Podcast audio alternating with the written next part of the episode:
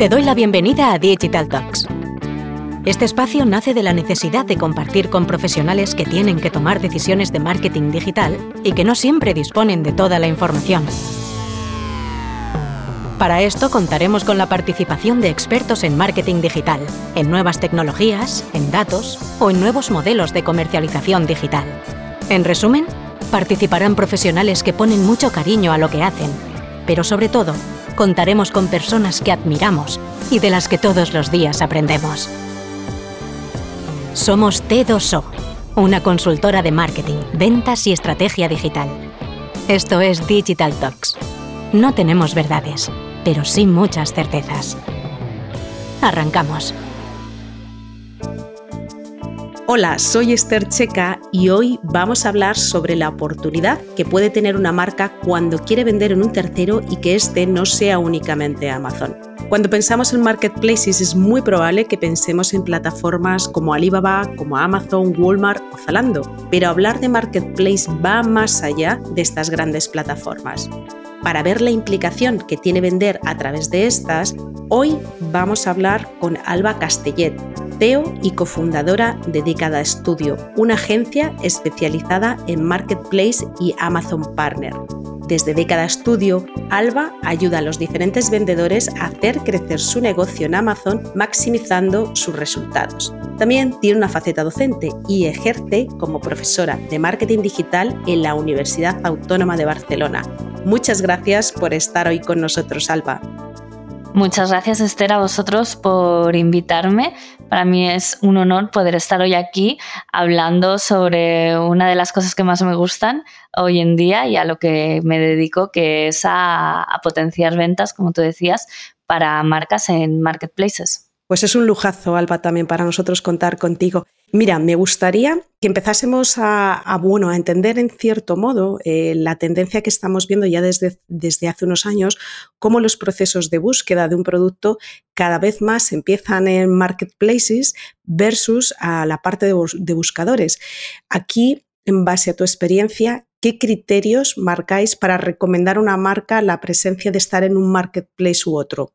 Pues sí, es así, Esther. Según de hecho el último estudio que sacó recientemente, si no recuerdo mal, la semana pasada, IAB sobre las tendencias del comercio online, dentro del proceso de compra del consumidor nos, nos desvelan que entre los usuarios que buscan y compran online, un 64% utilizan los marketplaces como canal de búsqueda de información y que de estos, 9 de cada 10 acaban comprando online. Así que cada vez más los marketplaces han vuelto los principales buscadores de producto y en total 7,3 productos de cada 10 que se compran online se hacen a través de estas plataformas.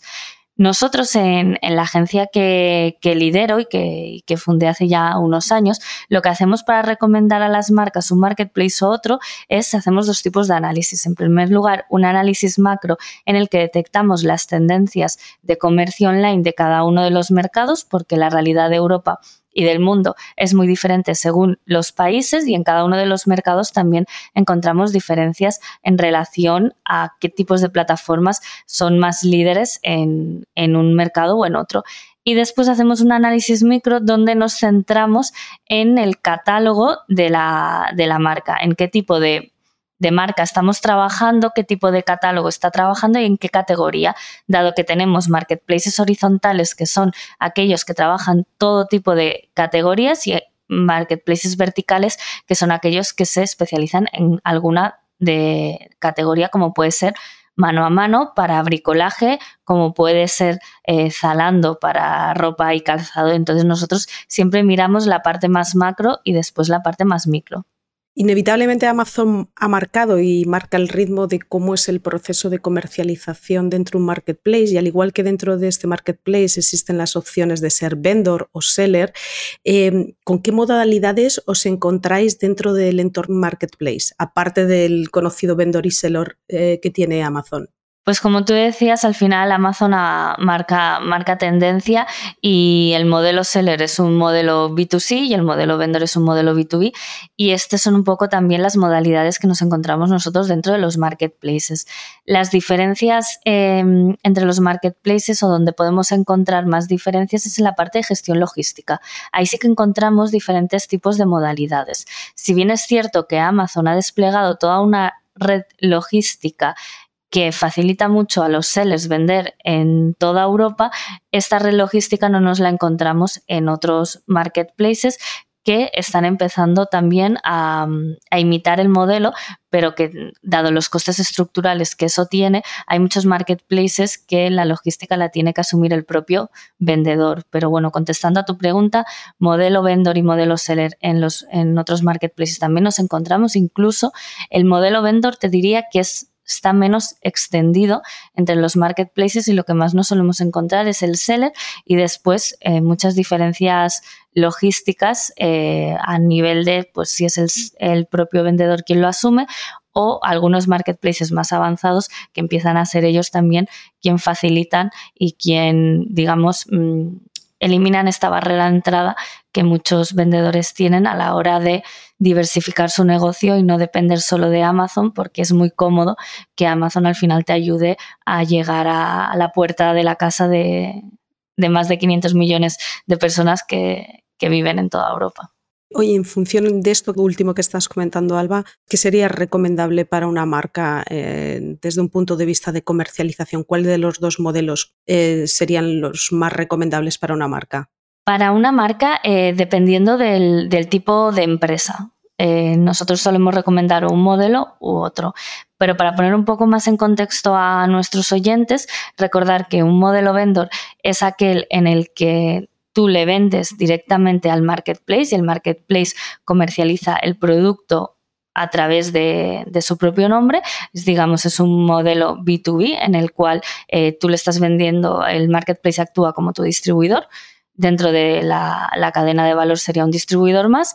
Y luego tenemos el, el modelo seller, que es un modelo más B2C, en el que tú a través de la plataforma del, marketplace lo que estás haciendo es poner tu producto, estás utilizando su plataforma, su tecnología, su base de datos, toda la, su marca para poner tus productos a la venta bajo el nombre de, bajo tú como vendedor. Estas son las principales diferencias entre ambos modelos. Entonces, nosotros que nos encontramos en la agencia, nos encontramos a fabricantes que, por ejemplo, eh, tienen miedo de saltarse a su canal tradicional y decir, es que si yo empiezo a vender mi producto en Amazon, eh, mi distribuidor va a ver que yo lo estoy vendiendo en Amazon y se va a enfadar conmigo porque en vez de pasar, en vez de utilizar el canal tradicional en el cual yo estoy establecido y he ido creciendo durante muchos años y mm, gran parte de mi negocio está ahí, eh, no lo quiero perder, no quiero tener el riesgo de perderlo porque eh, quiero ver pues cómo funciona eh, el marketplaces. Entonces, lo que, lo que ahí recomendamos es un modelo vendo, porque de esta forma el distribuidor tampoco tiene la visibilidad de quién está vendiendo el producto. También no solo por eso, sino porque muchos fabricantes o grandes empresas no tienen la flexibilidad de enviar eh, paquetes, de hacer picking, de, enviar paquetes más pequeños directamente al consumidor final, sino que les es mucho más cómodo que Amazon les emita órdenes de compra por grandes cantidades y de esta forma ellos pueden eh, seguir suministrando de la misma forma que han estado suministrando hasta ahora, en grandes cantidades, por palets o incluso por camiones.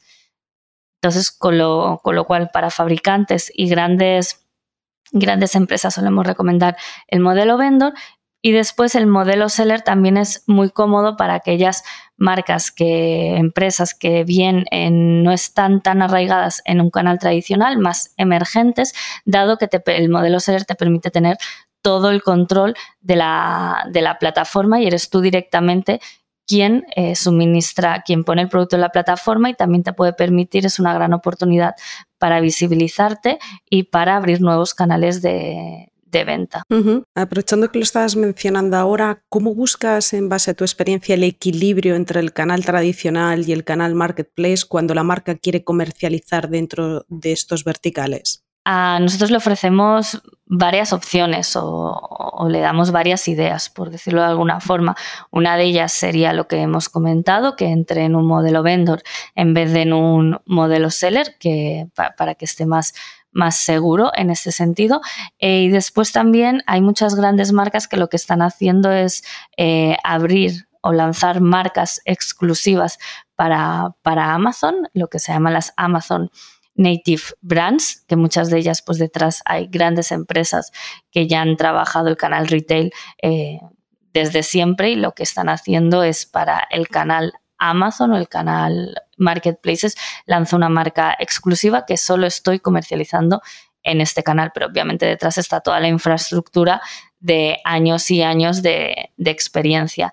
Luego también, en algunos casos también podemos llegar a recomendar que hagan una empresa diferenciada a la que, a la que tienen ahora para que puedan también comercializar en, el marketplace, pero al final es intentar encontrar la convivencia entre ambos canales, porque el canal tradicional, la, la realidad que nos encontramos hoy en día es que la mayoría de empresas aún dependen mucho del canal tradicional, que gran parte de su negocio está allí, pero que sí que tienen la inquietud y la necesidad de diversificar y ven una gran oportunidad en entrar en, Amazon o en marketplaces, dado que los números, como, como decíamos antes, 7,3 mm, de cada 10 productos se están comprando en, en marketplaces, con lo cual una empresa tampoco puede dejar pasar esa oportunidad Mm-hmm. Totalmente. Em, esto es una pregunta que nos hace mucho, mucho cliente y es que entendiendo que cada categoría de retail tiene sus propias particularidades, eh, sí que me gustaría saber, en base a tu experiencia, la parte de ratios de conversión versus márgenes que se dan en un marketplace eh, y que deberían de ser los que podrían marcar la referencia de entender si es rentable o no es rentable. Es decir, eh, si comercializar a través de un marketplace o a través del propio e-commerce, eh, ¿qué es lo que puede ser más rentable? Pues esto, Esther, da para tres mesas redondas, diría yo, e-commerce versus marketplaces. Y, de hecho nosotros hemos hecho varios experimentos en la, en la agencia que, ahora te cuento, pero bueno, volviendo al principio. Eh, nosotros recomendamos empezar eh, con un, bueno, a ver, una estrategia híbrida siempre es, lo mejor. Obviamente, las ventajas de tener tu marketplace es que tienes tu propia base de datos, que todo lo que pasa en tu en tu e-commerce eh, es tuyo, que esos datos son tuyos y que tienes 100% el control. ¿Qué pasa? Que para poder acceder al tráfico que tienen actualmente los marketplaces que están en el top of mind de los consumidores, para poder tener la relevancia que tiene un, marketplace, tienes que hacer una inversión muy grande de marca y de marketing digital para poder tener esa relevancia y todo ese tráfico. Porque al final los marketplaces actúan como un gran centro comercial online. Entonces, igual que antes eh, y ahora existen los centros comerciales físicos, no es lo mismo que tu tienda esté dentro de un gran centro comercial que el tráfico ya casi que viene dado y tú no lo tienes que pagar, lo pagas a través de, un alquiler, pero digamos que no lo tienes que ir a buscar tú. No es lo mismo que tu tienda está, esté en, las glorias, en, un triángulo aquí en, en, Cataluña, en unas arenas, que, que está en, en un lugar más periférico o más de barrio. Con lo cual, el marketplace actúa igual, como un gran centro comercial online. Las ventajas de empezar el marketplace es que la visibilidad de tu producto se va a multiplicar por 10 o por 15 con una inversión mínima o, digamos incluso sin, con la inversión que tienes que hacer en publicidad, pero no es la misma inversión que obviamente tienes que hacer en, en un e-commerce. Así que para empezar a tener visibilidad para empezar incluso a internacionalizar, que ahora sé que hablaremos también de la internacionalización, es muy cómodo, es muy fácil, es muy accesible hacerlo a través de, un marketplace. No obstante, también tienes que tener, obviamente, tu propia plataforma de e-commerce donde tú controlas tu espacio y tienes acceso a todos los datos del consumidor pero también teniendo en cuenta que el marketplace te va a dar esa visibilidad y ese conocimiento y que luego la gente, si dentro de tu e-commerce tienes eh, ofertas o tienes un servicio, un valor añadido diferente al marketplace, también puedes redirigir todas esas ventas y todo ese proceso de compra hacia el e-commerce. Así que marketplace para la visibilidad y luego intentar redirigir a tu propia tienda. A nivel de conversión, la realidad española es que la conversión del e-commerce es menos del, del 2% y la realidad es que las conversiones que nosotros vemos, vemos en Amazon, mm, no te puedo decir tampoco una media, pero más del 5% sí que las vemos. Con lo cual también la rentabilidad que tienes en un marketplace es mayor que la que puedas llegar a tener en tu, en tu propio e-commerce, que volvemos a lo mismo. ¿Cuánto tienes que pagar para tener una venta dentro de tu e-commerce a nivel de inversión y cuánto tienes que pagar en un marketplace para tener una venta. Nosotros hicimos un experimento con uno de nuestros clientes que precisamente se quejaba de eso, ¿no? De que su, de su tasa de conversión en un e-commerce era muy baja. Es un cliente de beauty, una, marca bastante famosa a nivel del sector belleza que tenía su propio e-commerce. Y justo estaban en el momento de cambiar el e-commerce porque estaban viendo que su tasa de conversión era menos del 1%. Entonces yo les propuse un, hacer una prueba mientras estaban en esta transición y les dije, mira, vamos a redirigir el tráfico de vuestro e-commerce a Amazon y vamos a ver cuál es la tasa de conversión, porque nosotros en Amazon tenemos una plataforma que se llama Amazon Attribution, en la cual podemos medir la conversión del tráfico externo. Entonces, eso, eso hicimos y a pesar de que el cliente aceptó poner eh, un botón de compra que redirigía a Amazon, no quitó el botón de compra de, su propio e-commerce, con lo cual teníamos eh, un proceso de compra híbrido en el que el consumidor cuando llegaba a la ficha de detalle podía elegir entre ir a comprar en el e-commerce o ir a Amazon pues conseguimos una tasa de conversión media del 6%, pero en algún periodo hasta conseguimos el 9% de tasa de conversión, teniendo en cuenta que el consumidor tenía hasta la opción de comprar en el e-commerce. ¿Por qué pasa eso? Porque yo siempre lo digo, es que la gente que compra en Amazon no vende productos, Amazon vende servicios. Amazon está vendiendo una fiabilidad, una confianza, está, está vendiendo un servicio de menos de 24 horas en el que tienes el producto, que tú sabes que vas a comprar en Amazon, que si tienes algún problema lo puedes devolver, que te va a llegar a tu casa en el menor tiempo posible, que no vas a tener ningún problema a la hora de pagar. Entonces, al final, esto también eh, es lo que da confianza al consumidor y lo que hace que las tasas de conversiones en Amazon sean diferentes a las, de, a las del e-commerce. Pero bueno, nosotros siempre igualmente mm, recomendamos estrategia híbrida, pero dependiendo de en qué momento esté el lanzamiento de la marca, recomendaríamos más inversión en un lado o en otro. Tiene bastante sentido lo que dices. De hecho, esto último que estabas comentando es cómo es la percepción del consumidor a la hora de realizar el proceso de compra, si compra más en un e-commerce o compra en un marketplace conocido como Amazon. Efectivamente, compra más el servicio que el producto porque sabe que tiene una serie de garantías en esa parte de experiencia de usuario y que bueno, que de alguna forma Amazon sí que ha marcado y está marcando la forma en la que los usuarios que compran en Amazon experimentan esa experiencia de usuario como, como algo muy óptimo. Alba, me gustaría que viésemos eh, cómo ves la apuesta que están haciendo los líderes eh, de categoría a la hora de lanzar sus propios marketplaces. Por ejemplo, eh, Unilae de PC Componentes o el propio marketplace que ha lanzado hace poquito MediaMark. Pues al final estos líderes de, categoría mm, conocen muy bien cuáles son los drivers de compra del consumidor, lo, lo, que estábamos hablando antes, el servicio que hay que ofrecerle a un consumidor online, entre otras cosas, la conveniencia del catálogo, la amplitud del catálogo, el precio, ofertas. Entonces, cuantos más players tengas en tu, en tu propia plataforma, más democratizas el precio, más variedad de producto puedes, puedes ofrecer y, yo es que vuelvo otra vez al centro comercial online. Si yo me voy a un centro comercial y allí me paso la tarde pero compro todo lo que necesito no solo para mi casa, sino que a lo mejor me voy hasta una agencia de viajes y me compro el, billete de vacaciones, ¿para qué me voy a pasear por toda Barcelona yendo a, diferentes lugares y, y, comprando en diferentes lugares. Entonces, al final, las personas somos el comportamiento humano, tampoco es que cambiemos mucho, las necesidades siempre son, son las mismas, lo, lo único que, es, que hace es adaptar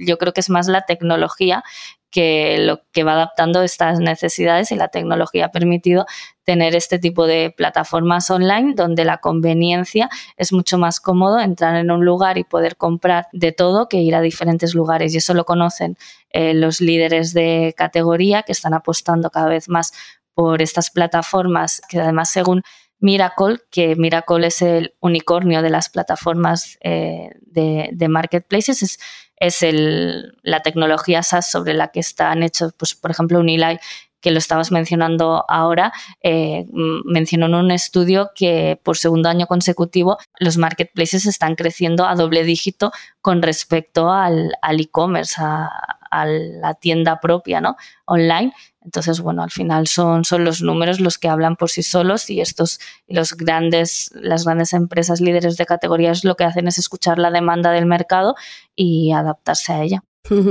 Totalmente. Em, me gustaría, y lo mencionabas, es la parte de la internacionalización de, marca. Esto es algo que también a estas, las marcas eh, que quieren tener presencia en diferentes mercados, em, desde tu punto de vista, el desarrollo de esa presencia digital a nivel internacional, ¿cómo trabajáis los pros y contras de ir con su propio e-commerce versus estar en un marketplace? Has dado pistas, estás ya dando pistas en las preguntas anteriores, pero la internacionalización suele ser un punto muy relevante para mucha marca que quiere salir fuera. Mm, bueno, como decía antes, el debate marketplaces versus e-commerce da para unas cuantas mesas redondas e incluso que es un debate que yo creo que sería incluso más enriquecedor teniendo varios, varios puntos de vista y no, y no solo el mío, que, que al final, pues, obviamente me dedico a la, a la parte de, de, marketplaces y siempre veo, pues, las ventajas, eh, porque lo veo en mi día a día de los marketplaces. Pero otra de las cosas o que, que, vemos precisamente y que sabemos es que cuando dentro del funnel, el embudo de marketing, el, el proceso de compra del consumidor dentro de, de, un funnel de marketing, tenemos distintas, distintas fases, descubrimiento, eh, consideración. Entonces, eh, las del tenemos las que están en el top of funnel, middle of funnel y bottom of the funnel, ¿no? todos los que seguramente escuchan este podcast están muy, muy, muy familiarizados con este, con este embudo porque siempre al final vamos al final a ver la, tasa de conversión y cuánta gente se nos ha quedado en el camino. Pues cuando alguien va a buscar en un marketplace, eh, no está en el top of the funnel, no está en una fase de descubrimiento, está en una fase ya de consideración ya sabe lo que quiere, o sea, estamos ya en el middle of the funnel, con lo cual ya nos hemos saltado un nivel. El lead está más caliente. Eh, porque ya sabe lo que quiere y va directamente a un buscador de productos a buscar lo que está queriendo. Con lo cual eso ya también lo veo una ventaja más con respecto a, a la parte de e-commerce que sí que quizás nos encontramos más en una fase de eh, descubrimiento porque empezamos a buscar en Google, vemos a ver qué es lo que hay, qué es lo que nos interesa, pero en el marketplace la intención de compra es mucho más mayor que, la de un e-commerce y por eso también pues, la tasa de conversión es, más alta. A nivel de internacionalización, pues como decíamos también al inicio, Amazon ha, mm, ha, ha eliminado la barrera de entrada, yo creo, de las empresas de internacionalización ofreciendo su gran red logística con más de un centenar de almacenes por toda Europa, eh, ofreciendo su programa paneuropeo, su programa de red logística europeo, que trasladándolo a, a los oyentes, lo que significa es que tú puedes vender en toda Europa desde España y sin, y sin moverte de, de, tu almacén, porque tú lo que vas a hacer es enviarle tus productos a Amazon y Amazon cada vez que haya una, una venta en, en, Italia, en Francia, en Alemania, lo que va a hacer desde, desde España va a enviar tus productos, va, se va a encargar del almacenamiento, se va a encargar de la, de la logística, se va a encargar del envío, se va a encargar de toda una serie de infraestructura que para que tú lo montes desde cero te, va, te va a suponer un coste muy grande. Y no solo se va a encargar de esto a nivel nacional, sino como decimos, gracias a que en la Unión Europea no hay fronteras, esto también lo puede trasladar a toda, a toda Europa. Incluso ahora también que con el Brexit lo tuvo que cerrar, lo ha vuelto a reabrir para, para UK, para el Reino Unido, con lo cual poder internacionalizar eh, a través de una red logística que ya está montada en la que tienes que pagar, digamos, eh, un peaje por utilizarla, pero que tú no tienes que asumir ese coste eh, de infraestructura, pues yo creo que es una, una gran ventaja. Y en el caso, por ejemplo, Alba, eh, porque esto sí que no lo hemos encontrado, no lo encontramos en, algunos clientes, es que dice, yo quiero un proceso de internacionalización y yo quiero estar en todos estos mercados. Eh, aquí una cuestión importante, ¿cómo entráis en la valoración de en qué mercado o en qué mercados son los relevantes? ¿Cómo marcas esa priorización? ¿Cómo escalarlos? Que esto es importante desde un punto de vista de, esfuerzo y de expectativas. Pues hacemos un poco lo mismo que, que al inicio también me preguntabas, ¿no? Un análisis micro y un análisis macro. Es decir, nosotros conocemos las tendencias del comercio online. Eh, España es el doceavo país de, toda Europa en comercio online. Reino Unido eh, tiene una penetración de siete veces más que, España. Eh, Alemania también nos encontramos que es mayor que, España. Con lo cual, em, primero analizamos, bueno, cuál es la penetración del comercio online en, en estos países.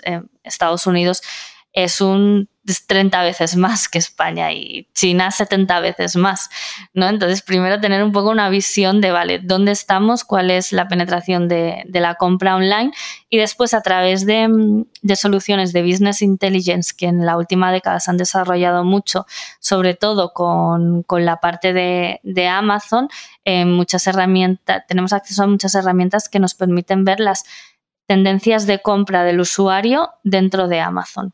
Con lo cual, dependiendo de la categoría del producto de nuestro cliente, lo que vamos a ir a ver es, eh, que tu competencia ya está en Amazon, vamos a ver cuánto está vendiendo. Vamos a ver cuáles son las tendencias de búsqueda relacionadas con, eh, con tu producto. Entonces, en torno a esos datos, también armamos la, propuesta para recomendarle un marketplace u otro. Luego tampoco es lo mismo los principales players que a nivel de marketplace que nos encontramos en Asia que los que nos encontramos en Europa, que los que nos encontramos en Latinoamérica, donde, por ejemplo, Mercado Libre es muy fuerte, incluso más que Amazon. O sea, no todo es Amazon, sí que es verdad que en Europa eh, y en Estados Unidos el principal player es Amazon, pero luego hay otros rincones del mundo donde hay otros players que, que sobrepasan y que además con mucho mayor volumen de Amazon, pero por el simple hecho, por ejemplo, en Asia, sobre todo, que como te decía, la penetración de compra online es 70 veces mayor que la de España. Es espectacular. Eh, Alba, hemos estado hablando sobre todo cómo llevar catálogo a un marketplace o cómo la marca puede llevar su catálogo a un marketplace y el valor de llevarlo a un tercero o tenerlo dentro de o construir su propio ecosistema digital, pero me gustaría que viésemos un poco cómo trabajar la visibilidad de esa parte de ficha de producto cuando se está dentro de un marketplace. Inevitablemente aquí la marca entra a competir con otros productos similares. Eh, ¿Qué tipo de estrategias, tanto on-page como off-page al marketplace, se deberían de incorporar como plan de trabajo? Mm, esta es una de las tareas más, más, importantes que hacemos nosotros en la agencia y de hecho nuestra agencia está, mm, eh, está estructurada de una forma en la que las principales palancas de crecimiento que, existen en los, en los, marketplaces y en Amazon eh, estén microespecializadas por departamento. Entonces tenemos un, único, un departamento único que se encarga del posicionamiento SEO dentro del marketplace y del análisis de mercado.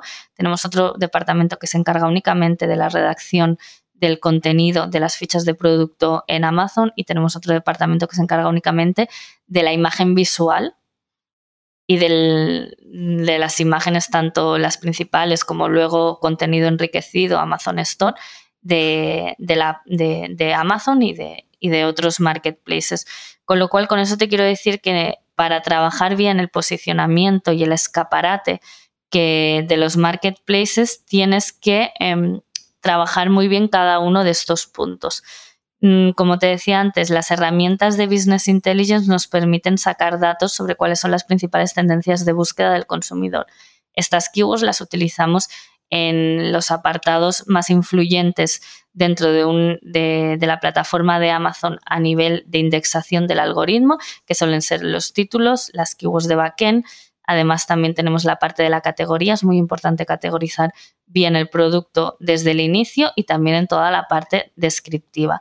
Luego tenemos las, las imágenes principales. Para nosotros, las imágenes principales es uno de los elementos más importantes, dado que tú cuando estás haciendo una búsqueda en Amazon y apareces en, la, en el primer resultado, en la primera página de resultados de búsqueda, junto con tus competidores, una imagen atractiva, una imagen diferencial, una imagen que transmita más allá de un producto con fondo blanco, va a ser decisiva a la hora de aumentar tu CTR y de que obviamente pues esa imagen obtenga más clics que tu competidor y así también estamos aumentando la probabilidad de, de tasa de conversión. Entonces nosotros creamos e-packagings exclusivos para nuestros clientes y todas estas imágenes siempre tienen un efecto especial y diferenciador para que de entrada en los resultados, en la primera página de resultados de búsqueda, muestre este valor diferencial. Entonces, dentro de lo que es el on-page es crear un escaparate visualmente muy atractivo a nivel estratégico optimizado para que el algoritmo te lo detecte en las keywords transaccionales que tú has decidido y después también la parte del off-page que comentamos, que comentabas antes, también es muy importante, dado que el algoritmo de Amazon también premia mucho el tráfico externo. Y todo aquel tráfico que tú le, que tú le traigas de fuera te va a posicionar mejor en tus fichas de producto. Nosotros también tenemos un departamento especializado en la parte de tráfico externo, donde trabajamos no solo la parte de paid, sino también la parte de tráfico externo orgánico. Creamos artículos de blog en, en portales relevantes que redirigen todo ese tráfico a Amazon. Todo esto lo, luego lo medimos con Amazon Attribution como, como te comentaba antes y esto hace que el posicionamiento de los productos de nuestros clientes aumente. Si logramos mandar tráfico a estas fichas de producto y estas fichas de producto hemos trabajado en la parte del escaparate de forma estratégica y con un contenido visual y textual enriquecido, pues entonces tendremos mayor probabilidad de, conversión. En relación a esta parte de algoritmos, que cada marketplace tiene su algoritmo propio, aquí veis que hay grandes diferencias entre, entre estos desde un punto de vista cómo pueden impactar durante el proceso o cómo hay que tener en cuenta determinados procesos de optimización, eh, tanto interno como externo.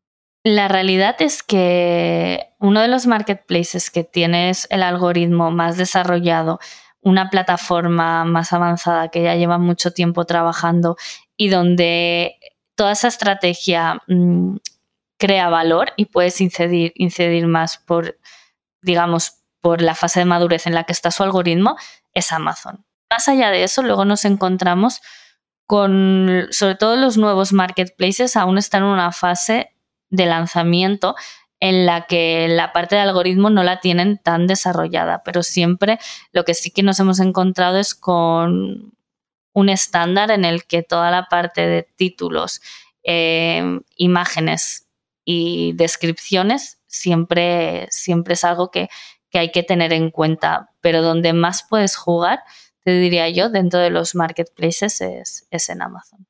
Muy bien. Alba, para cerrar, eh, estamos entrando en un contexto cookies. Yo creo que también hacías referencia al principio de la importancia del dato que puede tener, el, en este caso, el propietario del marketplace. Y esto de alguna forma hace que ese first party data para las marcas se haga imprescindible en las estrategias de marketing digital. Aquí, ¿cuál es tu punto de vista sobre aquellas marcas que comercializan todo en una plataforma de terceros, sobre todo teniendo en cuenta que los datos que suelen facilitar estas no suele ser muy, muy enriquecido. Claro, y, no solo lo mm, no solo el tema datos, o sea, nosotros siempre recomendamos diversificar, eh, no caer en la Amazon dependencia ni en el espejismo de Amazon, porque eh, tú puedes estar facturando mucho en Amazon, eh, Amazon te puede dar mucha visibilidad pues la parte de lanzamiento de marca, lanzamiento de producto, te puede ser eh, muy útil, muy accesible, muy cómodo por todas las ventajas que, hemos dicho, pero después hay una realidad que es la rentabilidad del proyecto, porque Amazon tiene muchos costes que debes de tener muy presente y, que, y no caer en el espejismo de Amazon de si estoy vendiendo 100.000 euros al mes, pero vale, ¿cuál es tu margen? ¿Cuánto te queda? Entonces aquí también me gustaría lanzar un dato que es, si no tienes mm, entre el 30 o más del 30, 40% de margen, no te va a salir a cuenta vender en Amazon con todas las costes que están asociados, sobre todo si además también estás utilizando su red logística FBA, que allí también tienes eh, ciertos costes que además últimamente han ido subiendo cada vez más y que debes tener en cuenta. Con lo cual, ojo con el espejismo de Amazon, de estoy facturando mucho, estoy ganando mucho. Esto eh, no siempre es así. Y después también, ojo con la Amazon dependencia. ¿vale? Siempre recomendamos nosotros diversificar, diversificar no solo en otros marketplaces, sino también tener, como tú bien decías, tu propio canal, canal de venta. Si bien es cierto que, cada vez más eh, los marketplaces o Amazon ha, hecho algunos pasos hacia compartir esa interacción con el consumidor, en el sentido de que en Estados Unidos han habilitado, por ejemplo, una, una herramienta de email marketing. Eh, AliExpress también es una plataforma en la que desde el inicio puedes hacer email marketing a la gente que no solo que te ha comprado, sino que también te dan más datos sobre el proceso de compra y te dejan hacer email marketing a la gente que ha puesto tu producto en la cesta de compra, que ha visto tu producto, te deja segmentar más. Si bien es cierto eso, hay una realidad que es que si tú no controlas el chiringuito, pues te vas a tener que atener a las reglas que, de quien lo controle.